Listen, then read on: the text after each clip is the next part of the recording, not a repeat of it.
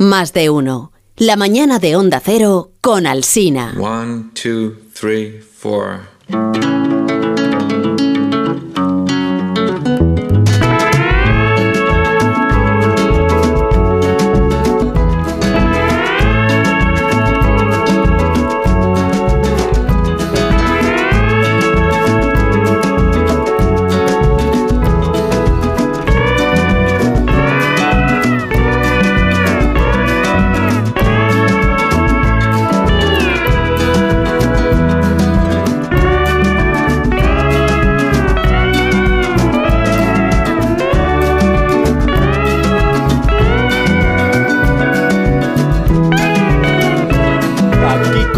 Comienza la cultureta de las mañanas de por los viernes de por los Bueno, de por las bueno, mañanas de los viernes en las emisoras de donde de Onda Cero donde Alsina.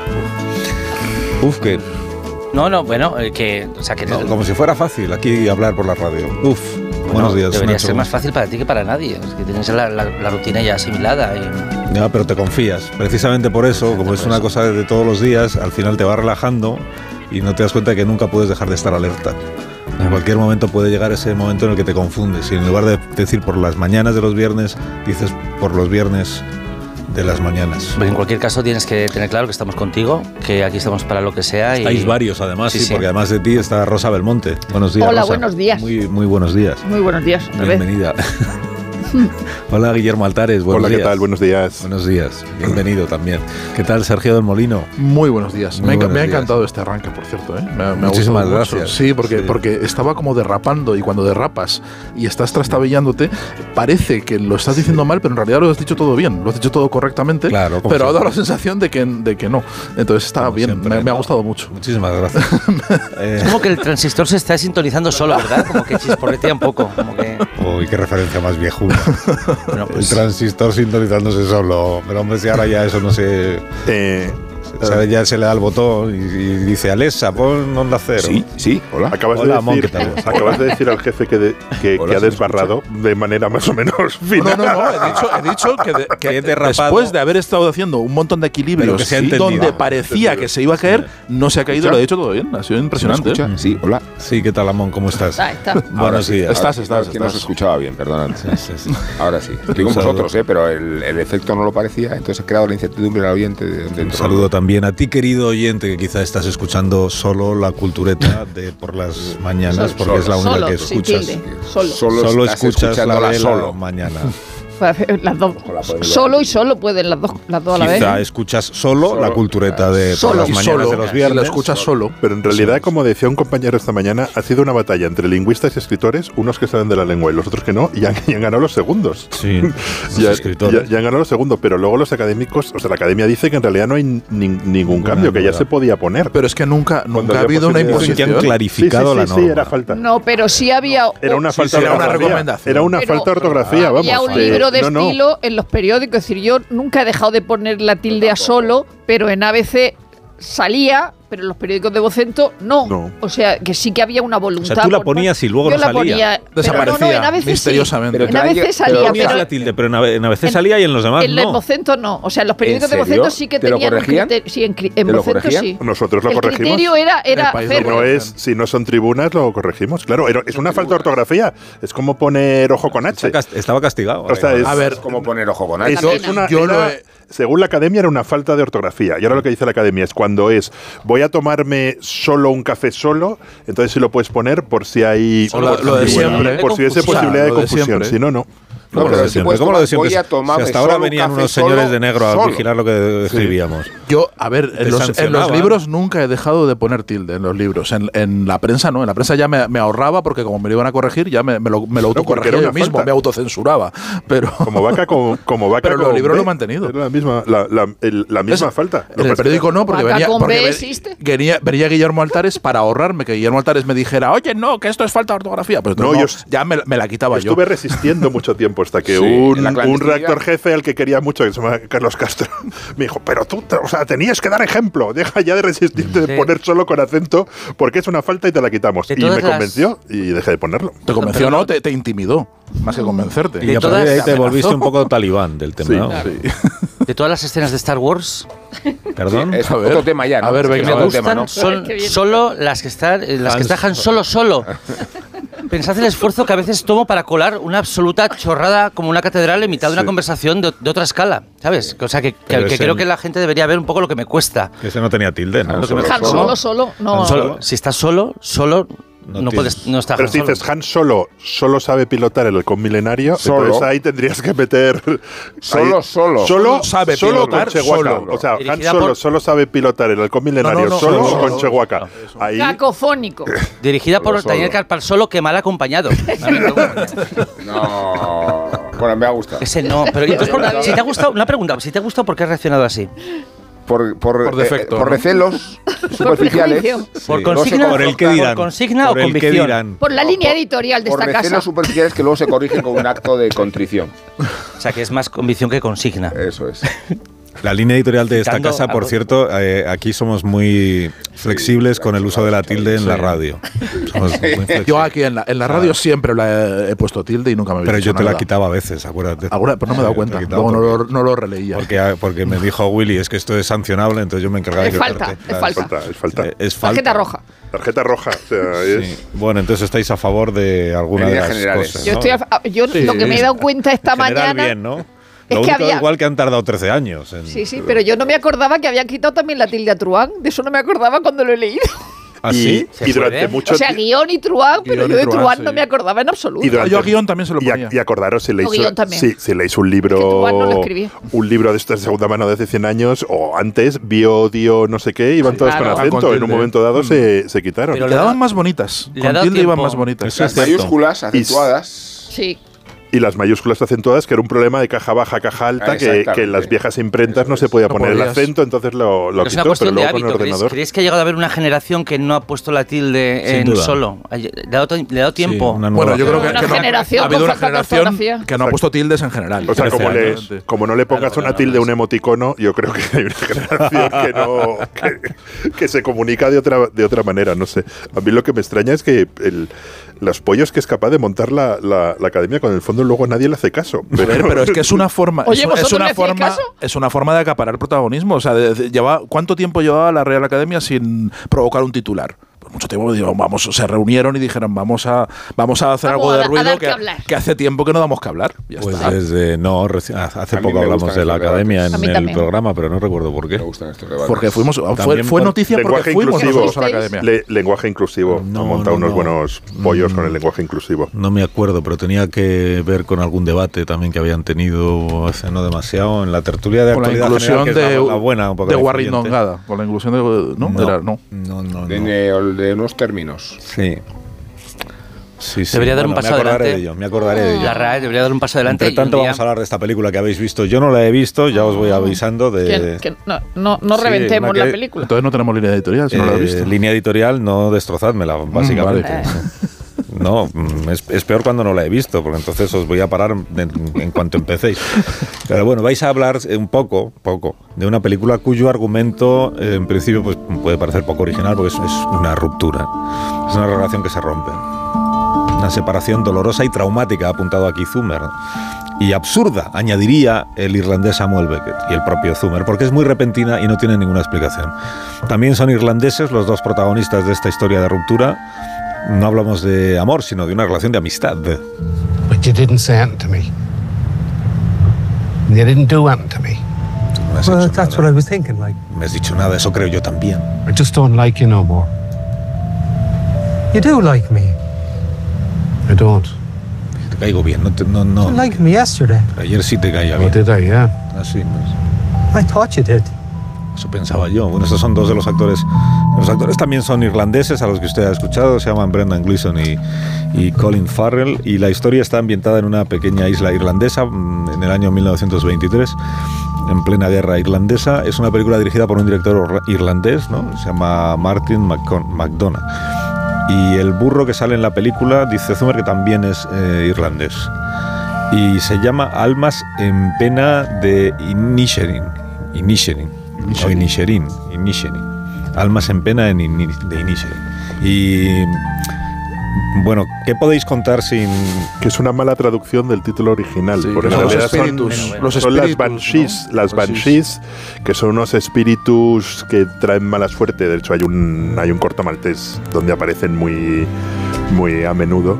No sé qué podemos contar, que pertenece al subgénero de eh, extrañas historias irlandesas como El hombre tranquilo o El Prado, por ejemplo que todas las pelis de Brendan Gleeson son buenas, yo creo que no hay debates. Si, si sale Brendan Bueno, Gleeson en una peli, da, igual lo que sea, es buena. Y que, bueno, habla sin hablar de la guerra civil, de la guerra civil irlandesa, de ese, no sé, Ya. de la hambruna de la patata, de tal, y que y que tiene un final sorprendente en donde he descubierto que no deberías, no voy a decir nada. Eh, hay- eh, eh, si es lo- fácil, es fácil des- hay- en, Google hay millones de, de cosas sobre, sobre ese final del que no voy a decir nada. Sí, hay- ni, hay- ni hablo del no hay- principio, ni hablo de qué va. con eso que pasa como, como Cuidado, contar. Estáis empezando ya Perdón. por el final. Pasa como contar. Eh, por un lado, eh, igual que Atar tiene dos partes de la película, de, de película, este tiene dos partes de película. Lo que pasa es que al revés que Tar, la buena aquí en la, en la, en la segunda La parte en lugar que la primera, sí. al revés que Tar. Y es verdad que también tiene un final sorprendente como Tar. Y luego lo único quizá que con lo más lo que más me interesa de la película es que las cosas no tienen por qué tener una razón. Es decir, que, eh, que esta- este planteamiento de dejo de ser tu amigo y entonces empe- empezamos a buscar una razón y no hay ninguna razón. No hay ninguna razón. Sí, es, es un que esa es la- planteamiento, es un en planteamiento las muy películas teatral. las cosas tienen como eh, un, un- un fin, una, una razón, y aquí no, porque en la vida tampoco las cosas ver, tienen razón. Es, es un- eso es un planteamiento muy teatral, muy de Samuel Beckett, muy de, de por qué alguien, y esto es al principio y está en el tráiler, ¿eh? esto es muy al principio de Yo no he alguien- visto ni el tráiler, o sea que... Vale, pero solo, pero, pero esto lo puedes, o sea, está en el ambiente, está en el Venga, aire. a ver. Hay mm, dos amigos en el pueblo y uno decide dejar de hablar al otro. Ya Sí. está. Decide- y no hay ninguna razón, no da ninguna explicación, no se da ninguna. Y esto es muy del teatro del absurdo. De, de- de repente sucede algo y ¿por qué? No hay ningún, no, no se argumenta. No ha pasado nada, no hay, no, no hemos visto nada de, de por qué sucede esto y a partir de ahí se va creando, se va creando el mundo. A mí la verdad que, como dice Rosa, la, la segunda parte de la película es la que me la ha hecho interesante y la que me ha levantado porque la película dura dos horas y la primera hora la verdad que a mí me, me- me llega, me llega a desesperar. Pero mm, recomiendo, si le pasa a alguien como a mí, un que empieza a ver recomiendo que aguanten, consejo, ¿no? que aguanten esa hora, porque en el momento en el que pasa algo que tiene que ver con unas tijeras, en el momento en el que pasa algo con unas tijeras, la película se pone muy interesante. Yo tengo un dilema ahora porque est- estoy, estoy, yo creo que igual abiertamente escandalizado, porque yo creo que sí existe una razón explícita de por qué corta con su amigo, Anda. pero tengo la sensación de que si la explico, igual Carlos me tira con una lata. O sea, no sé qué, no sé La qué va a, hacer tirar- aquí ahora a ver, mismo. a ver, hay una razón explícita, pero es una razón Cuidado. Una- simbólica, ¿no? Y no que, que tiene que ver casi No, con no, Sí. no, Carlos, a, a lo mejor hay unos señores que se llaman oyente. Tampoco Ya, quiere es conocer que no quiero saberlo.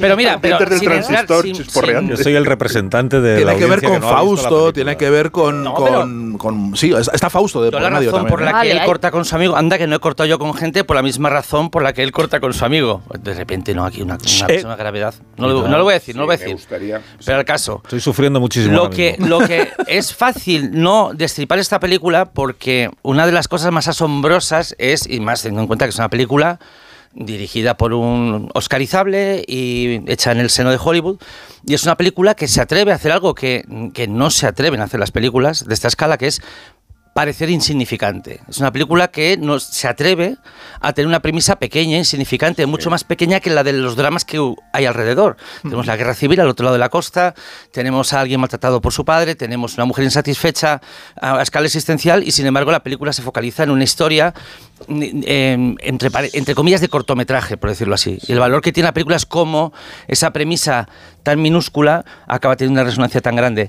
Y eh, también hay que señalar que con esta película ya vamos tres burros esta temporada, porque teníamos el burro del Triángulo de la Tristeza, está el burro de la película polaca. Sí, es muy interesante. Es interesante. burro. Sobre todo el burro, que es, Es una interesante. No especie- puedo decir lo que le No pasa al burro. No, Que claro, se te no, ocurra, no. vamos. Pero fíjate, solo he, he citado a Samuel Beckett, pero está también Fausto, están, están ah, las brujas, de la bruja de Macbeth. Decir, hay, hay una. Dentro de esta historia que aparentemente es muy sencilla y muy eh, marginal, en realidad está toda la gran tradición literaria europea. Y está, y, y- y está metida ahí to- todo un simbolismo que es lo que lo hace interesante y está sobre todo aparece en la segunda parte de la Me he película. acordado yo de las novelas de Contoivin y de Mm. contarte una escena de, de vida Colm, ¿cómo se llama? El, eh, uno- Colm, sin sí, sí. necesidad de que tenga un principio, un final y una razón. Entras O como Python, entras Python como si también. cayeras en un paracaídas y luego te vas, ¿no? Eh, sin que haya por qué buscar una razón. Eh, creo que es una película que hay que ver en el cine porque requiere una atención y una paciencia al principio que no son compatibles con los hábitos de la tentación del móvil al lado. Y envolverse en una película donde está tan remarcado el diálogo y la palabra suponen una, entre comillas, un esfuerzo que no se suele hacer cuando estamos en casa. Y cuando se habla de los buenos papeles de Gleason y de, y de Colin Farrell, creo que, Habla él, claro. que- bueno, vosotros no. Habla Vosotros ya sabemos que cuando ponéis el televisor. Yo pongo el móvil en la cámara caja fuerte. hiperbárica, En la caja fuerte dejo una móvil. cámara hiperbárica ¿sabes? y no se os ocurre bajo No, ningún concepto en absoluto. Responder no, no, no. a la tentación del teléfono. Pero ya de lo coña, sabemos, pero de ya lo coña. sabemos. De hecho yo el sabemos. teléfono lo dejo fuera de casa. Claro. Sí, lo deja fuera de casa, En el sí. buzón. Custodia con los perros, ¿no? Donde se queda Pedro Picapiedra cuando No quiero decir que-. Dependiendo de la película, ellos entran a verla. Siendo una historia pequeña, con diálogo y con un esfuerzo de guion que era interesante, eh, llama a la concentración y llama a la magnífica interpretación de Gleason y de Colin Farrell, eh, eh, que suele relacionarse esto con los méritos de ellos, que los tienen, pero que se tienen que relacionar, y me dirijo aquí al cineasta, con los méritos del director en, en la forma Ah, de saber eh, gestionarlos, porque... No, no, Porque, hombre, eh, es verdad, el- eh, sacar de ellos dos el mayor rendimiento que yo he visto. Y, Y los y luego árboles- es siempre fascinante Barry Cogan, el que sale en las películas de Lantimos, o sea, es que es es ese tipo... Los árboles de las cejas de Colin Farrell a veces no permiten ver el bosque de su cara, pero, pero es muy recomendable y en esta película se luce bastante. En esta película las cejas se lucen, son importantes. Yo creo que hay, que sí. hay que premiar que es un- una película eh, tan grande como esta cuenta una historia que normalmente o durante las últimas décadas se ha reservado para adaptaciones literarias. Que parece imposible que una película, que una película compuesta de cero como película, maneje este tono, maneje estas, estas referencias y estas escalas. A mí me parece una película prodigiosa, la verdad. Lo que pasa es que he querido discutir un poco Y con vosotros porque si no esto se nos muere. y- y- y es preciosa eh, visualmente, ¿eh? Muy. Ese- es esos planos, Eso esos planos de la ropa tendida, de la, de las, de los marcos de las puertas y de la y de las ventanas que son muy fordianos, eh, o ese plano que Sí. pasa por delante de un tejado para seguir la acción. o sea, Y el a- mar, al principio te- el ese- mar. ese primera hora que, que te puede aburrir un poco, no te aburre por, el- por cómo está sí, filmada sí, la claro. película. Tanto ¿eh? Sergio como Rosa y Pues el es- propio Willy se estáis calentando ponéis muchas contarlo. cosas vuestras en la película que tienen que ver Sí. con vuestra Sí. propia cultura, que igual la película no tiene ni busca. Igual el espectador se Hombre, yo proyecta creo que está bastante- a ver, bastante claras. Sergio ha puesto a Macbeth y, Coño, está y- ahí. y a Beckett. Bueno, sí, Yo vale, sí. está ahí porque también lo pones tú. Ah, pero, pero de una forma bastante, creo que está bastante evidente, no, es una, no son referencias oscuras, creo No, que están no, muy claras. Digo que cuanto tiene uno más bagaje, más cosas puede ver en la película que igual otro espectador no. Pues ve. igual es Y mejor esperar una- a dentro de 10 años para verla. O sea, y tienes que leerte mucho. primero a Beckett, todo Shakespeare. También uno, todo- uno más aporta a la película. Yo estaba, la estaba viendo con, con Crispas y hay un momento en el que en el que Brendan Gleeson abre la puerta Cuidado. del bar y se ve, esto no es spoilers, bueno, spoiler formal, y se ve detrás la campiña, el tío sale y me, y me dice, ya mira, el, ya está, John Ford, Centauros del Desierto. ¿Cómo demonios vas a rodar una puerta así, no? Ya, o sea, cada vez que abres una puerta en Irlanda ya va a ser Centauros del Desierto. Sí. El Y, ca- y cada vez que, y cada vez ¿Cómo que la cierras el hombre tranquilo. Cada vez que la cierras el hombre Claro, hombre tranquilo. tranquilo. Pues ya está, pues, está pues bien, vale, ¿no? pues ya está bien, hombre, vamos. O sea, estate tranquilo, hombre. Dice, Mira, se le ven. Sí, bueno. No eres el Mira, hombre Cada tranquilo. vez que se ve un váter hombre. en una película es psicosis de Hitchcock. Ahí está Hitchcock, ¿no? Cada vez que sale un, un, Pero un ¿por qué- sumidero. No, pero cada vez que sale una bruja diciendo cosas, sí, es Macbeth, evidentemente. Pues Mac, Tienen que Mac, muchos con solo de tontos. No, eh, por ahí ya no. ¿eh? O sea, te admito lo Que de. se va, espera que se va. Y Kerry Condon, que es la hermana, es maravillosa. Te admito lo de esto Eh, se que muere. Hablamos de ella, Sí, pero, sí, pero es Es una película muy cultureta. Es una película muy cultureta y por tanto muy poco taquillera. Qatar, ya me he acordado. Qatar fue el, el debate de la Ah, Real Qatar. Academia. Ah, sí, yo eso no lo Qatar escribo. con C o con C. Uh. Ah, eh, a mí eso me pasa lo mismo en los periódicos. Si me van a ¿Te poner la quitan Qatar. también la C? Si me van a poner Qatar con C, yo no escribo el país. Digo ese país del que usted me habla. O algo así. Sí. Pero yo no Esa escribo satrapía, la C. ¿no? Satrapía y viene No, muy bien. porque sí. Qatar es un verbo. Ese país que se escribe con Q, aunque otros lo escriben Sí, con exactamente. ¿no? Eso lo he llegado a escribir yo en una columna. ¿Estás diciendo que no vas a acatar esta decisión? Vale. por Llevamos ya cuatro. A ¿eh? ver, Una pausa urgente, vamos. El régimen tuyo de broma es una por programa. Perdón, perdón. No, no está. Esta, no, esta no las cobras. A un minuto. A cantar es muy mala, eh, esta. Ahora volvemos. Ma- mala, pero, pero limpia.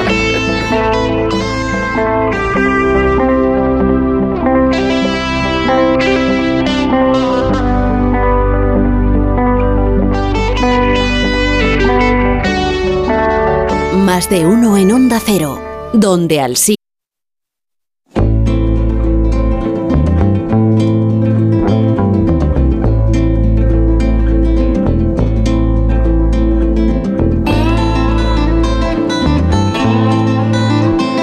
Más de uno en Onda Cero, donde Alsina.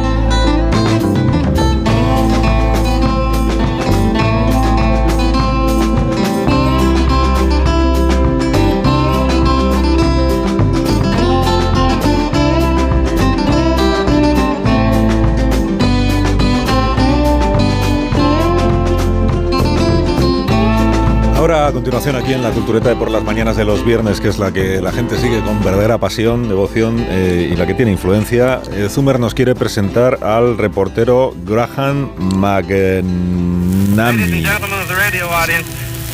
que está, está como asfixiado, le escucháis ahí de... Washington, D.C. Just a moment ago, the last turn of the propellers of the Memphis brought her falta el, aire casi. Are La emoción que siente porque está en el puerto de... everybody who could possibly get a pass. Es la primera emisión radiofónica de costa a costa en la historia de los Estados Unidos. O sea, él está en Washington y está emitiendo para todo el país gracias a los 19.000 kilómetros de cableado que ha realizado la empresa ATT. Bueno, y la ocasión lo merece, porque lo que está contando aquí el amigo reportero Graham Lindbergh. Lindbergh is coming down the gangplank, walking slowly, his hat in his hand, está llegando Charles Lindbergh, quietly. está recibiendo ahí Lindbergh que vuelve a casa después de dos semanas. Es el primer hombre que ha cruzado en avión y sin escalas el Atlántico, ha cubierto en solitario la distancia entre Nueva York y París. El primero que lo, que lo ha cruzado en este sentido, de allí para acá, en lugar de acá para allí, en 33 horas y se ha convertido pues, en un fenómeno en todo el mundo, un fenómeno de masas. Y no es de extrañar que la revista Time le nombre Hombre del Año 1927. No es de extrañar ya, pero eh, en realidad Lindbergh inauguró esta tradición porque fue la primera vez que esta revista, la revista Time, revista semanal, llevaba- tenía cuatro años de vida en aquel momento la revista, hizo esta distinción de elegir a una persona, en este caso a Lindbergh, el hombre del año. Y no fue por pasión aviadora. La historia la contó la propia publicación en un editorial que publicó después, en el que decía que en la semana de Año Nuevo del año 28 había pocas noticias, ningún personaje de actualidad para la portada, que se acercaba a la fecha de publicación y que no tenían nada. Así que alguien sugirió, dejemos de buscar al personaje de la semana y busquemos al personaje del año, ya igual ahí ya no sale alguien. Y entonces eligieron a Charles Lindbergh y así empezó esta tradición. Y algunos datos que vosotros seguro que conocéis, era que el, el número de la revista Time tenía 36 páginas y costaba 15 centavos. Y en realidad solo dedicaba una columna muy cortita al personaje de portada. Pero la idea fue un completo éxito. Entonces la revista empezó a darle cada vez más páginas y publicidad a este número especial de cada año. Y así se, cumplió, se convirtió pues en un estándar mundial de influencia. De hecho, ahí seguimos todos los años contando quién es la portada de la revista.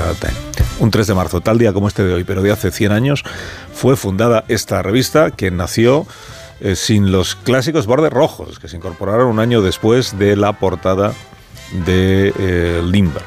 La revista Time, como sabe Willy, que está suscrito, eh, el lema es eh, escribimos la historia cada siete días. En realidad nació como un concentrado semanal del resto de periódicos, un resumen de todo lo que han publicado los demás. Y luego añadí algo de opinión. Luego ya pues fue creciendo y, y fue convirtiéndose en lo que hoy es. ¿Quién ha salido más veces en la portada de la revista Time? Nixon. Muy bien, Nixon. Exactamente. Exactamente. Personajes españoles que han salido en la portada de la revista Time. Franco. Franco, es correcto. ¿Cuántas veces? Eh, Cinco veces. Cinco veces. Franco. Cinco veces. Franco. Las antiguas Y, todas para bien. Franco tenía, Franco tenía un tirón enorme entre los sí. lectores de la revista Time. Sí, El el- gustaba mucho, claro. atractivo. ¿Cómo no? además de Franco, ¿Quién más? Rosalía. Almodóvar. No sé. Rafa Nadal. Tiros al aire. Hitler. Hitler no es He dicho español. español. Español, Te has, te has despistado. ha salido eh, Primo de Rivera, el padre. eh, Alfonso XIII, salió tres veces. Cuántico régimen está quedando todo, ¿eh? Don Juan, Juan de. Borbón. Don Juan de Borbón. Juan de Borbón. Juan Carlos de Borbón. ¿Pero todos Oh, en la misma mía. portada o por separado? Porque Alguien que no sea jefe de No, Estado. no era Sgt. Piper, era algo así. ¿Ha sacado algún español que no fuera jefe de Estado? Felipe González. Felipe González, que, y alguien que no Ah, fuera Uta González, era el título, Felipe Uta González, González. como, como tú sabes, Felipe González. Ha salido González. también en portada el ¿Nadal, no? 23F, la Guerra Civil y la Segunda República, dice. Madre mía. Pero personaje del año ninguno. Ni Español. Picasso, ni nada. Jo, madre mía. No. Qué desperdicio. Personaje de la semana sí, personaje del año eh, no.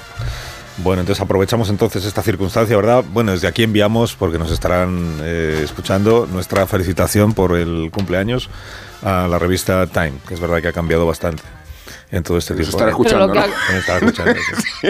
También hemos cambiado nosotros a la hora de comprar revistas. Sí, incluso de no, Y de no comprarlas. comprarlas. Hemos pasado de comprarlas a no comprarlas. Sí, vi que tenía una tirada que llegó a tener una tirada de 3 millones y medio y ahora tiene una tirada de un millón, que me parece una burrada para. Un millón, Pero es que hay muchos, hay muchos dentistas. para hay una, muchos dentistas. para una revista, no, no tanto, me, me acuerdo el, el Spiegel, que yo creo que es una revista que leen todos los alemanes, me acuerdo una vez que nos dejaron una calle en Berlín, y una casa en Berlín, y en los buzones, cuando llegaba el Spiegel, el 90% de los buzones de la casa, y era una casa con mucha gente, te- estaban suscritos al, al Spiegel, pero es verdad que Time refleja la, bueno, el nacimiento de Time refleja un poco la... la la edad de oro de la prensa, que es cuando después del descubrimiento de la. de- o sea, que se inventa la linotipia, eh, la revolución industrial, los periódicos se pueden distribuir, eh, la fotografía, todo coincide para que. y, y- y todo. Bueno, sobre todo que se pueden imprimir fotografías a Se, toda página. se pueden imprimir fotografías a toda página, se pueden distribuir en, en amplios, en, en lugares muy amplios gracias al, al tren y en breve y en breve al- a, lo- a los aviones y coincide con,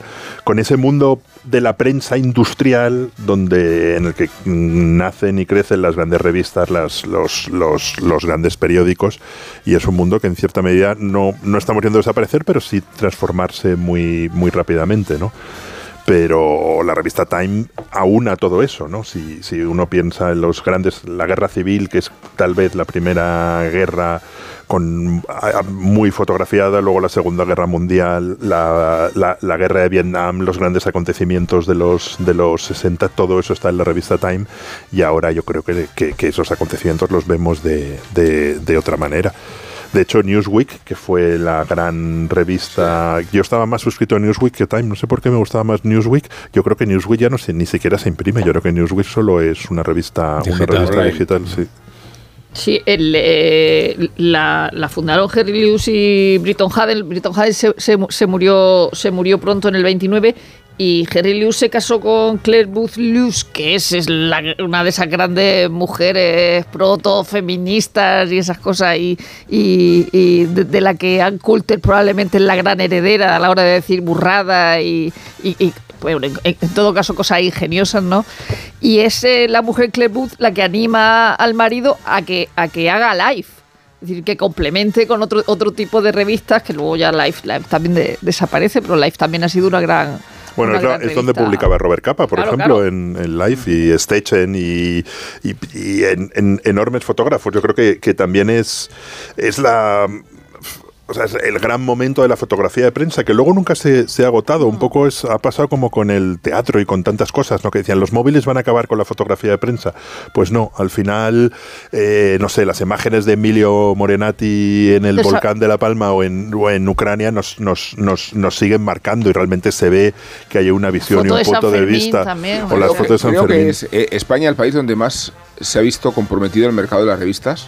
Eh, comparados no solo con Estados Unidos, Con sino Francia, con Francia los socios europeos, sí. en Italia también. O sea, Italia Sí. tiene Panorama y Expreso, Alemania tiene la tradición del Spiegel y existen medios de revistas muy consolidados. Lo digo porque en España Sí, el- llegaron a tener una influencia y una tirada Enorme, descomunal. Me enorme. acuerdo de Cambio 16, me acuerdo de época Interview. de Tiempo. interview, de tiempo. Y antes cuadernos Incluso- que también conocemos Sí, y triunfo. Sí, que lo dirigía un tal Bueno, Altares. sí. cuadernos, sí. Eh, pero- no, no es pero el que- mismo tipo de revista, pero Revista Occidente también se fundó en 1923, aunque un poco más tarde, o sea que ahora Claro, pero no podremos son- hablar más no dentro son, de unos no- meses. no son y había, y había una tradición en España también de, de semanarios ilustrados muy, muy potente desde el principio, sábado gráfico, mundo gráfico, Pero- blanco y negro que lo saca con, con a veces desde principios, de- desde antes de Pero, la y Guerra revistas del Mundial. corazón. Es decir, ahora cualquier, eh, cualquier película de, esas de sobreviven, ¿no, tiempo, claro. Esas sobreviven. sí. Pero y en cualquier película de época vemos a alguien leyendo en lecturas.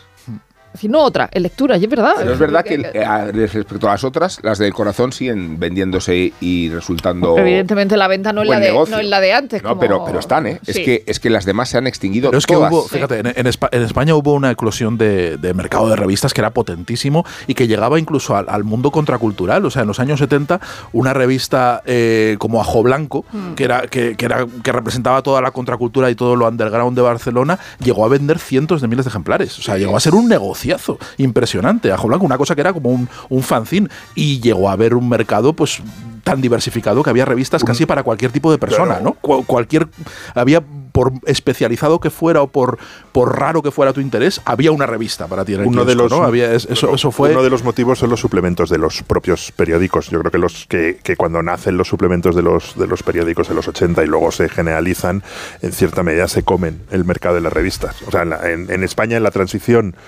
antes de la transición estaban las revistas, digamos, muy politizadas, con cuadernos para el diálogo, triunfo. Luego se las come Interview, Cambio 16, Cambio cada 16, uno sí. en, en- en su género.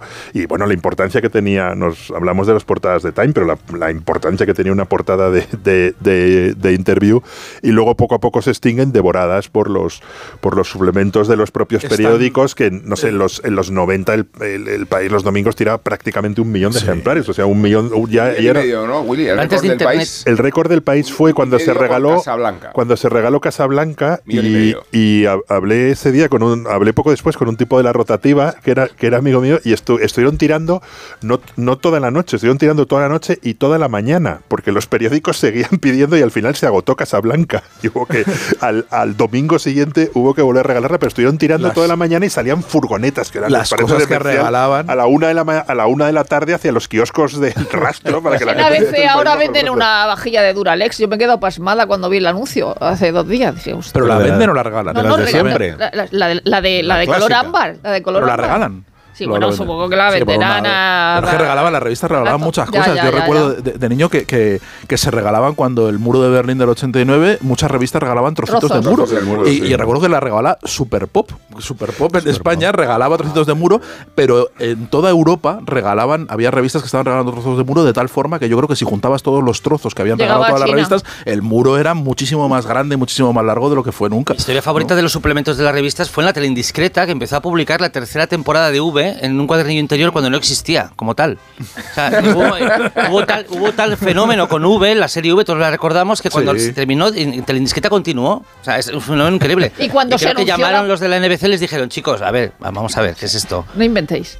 ¿Y cuando se anunció la muerte de Chanquete? Hablando de, de destripar. Ah, sí, es El- verdad. El, domingo muere Chanquete. Domingo hombre chaquete para ser- era hora. Ya era hora. Nada, en portada. Algunos, ya era hora. El TP sí continúa, ¿no? El teleprograma todavía existe, ¿no?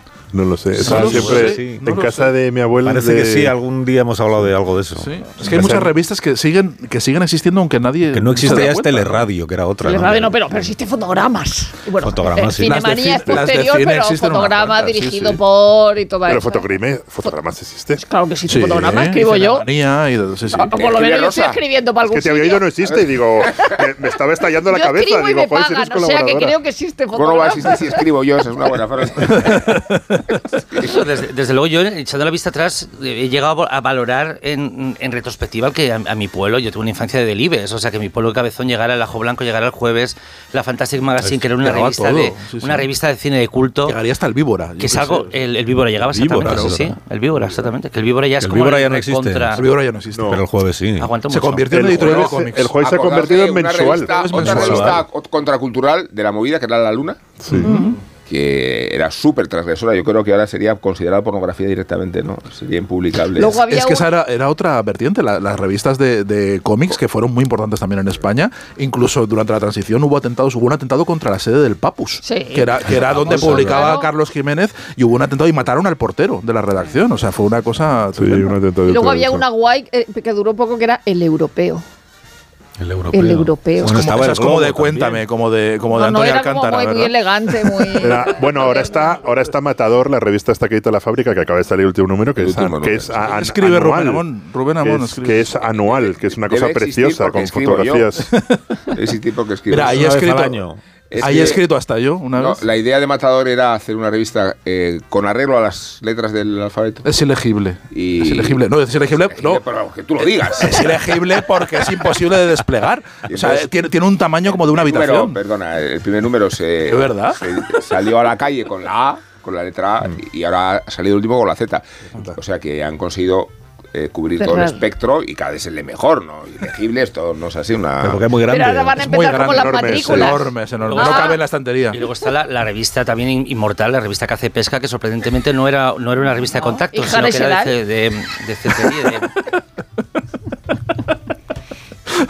Es que eh, siempre llega un, llega un momento en el que Esto empieza a desvariar. en el que hay que ir a publicidad.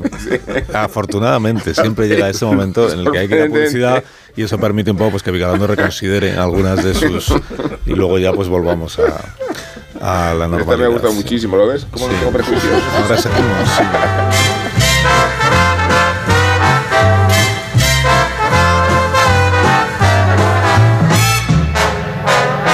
Más de uno en Onda Cero, donde Alsina.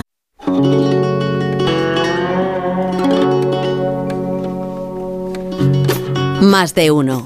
La mañana de Onda Cero con Alsina.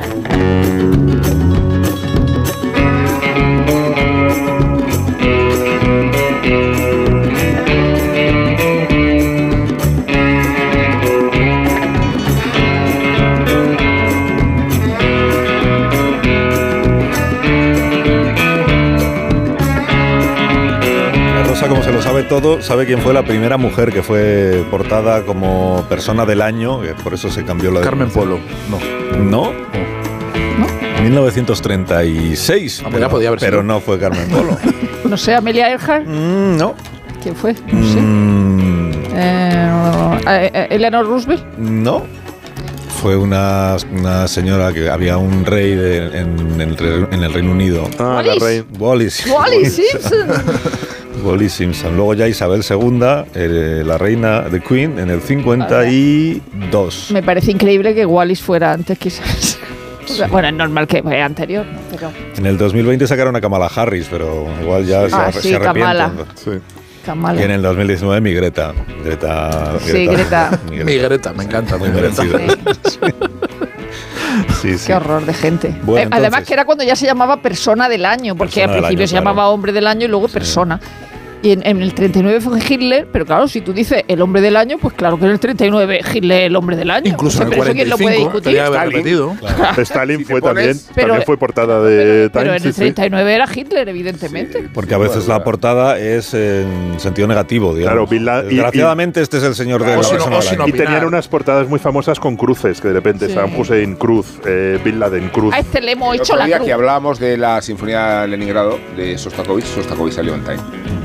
Sí, fue portada. Con verdad, estreno, es verdad. con el claro, pero- de la Sinfonía. Vamos a llevar los En la parte de la promo. Hay que irse. la- Hay que irse. Esta noche a la una y media hay cultureta de la larga, ¿no? Sí, de larga. O sea, tenemos temas. debutante, tenemos debutante, ¿no es Vigalondo? Debutante. Pero hombre, no le hagas eso a Nacho. Ya, pero... ¿Has traído a alguien nuevo y viene alguien nuevo y no es Nacho? Sí, viene...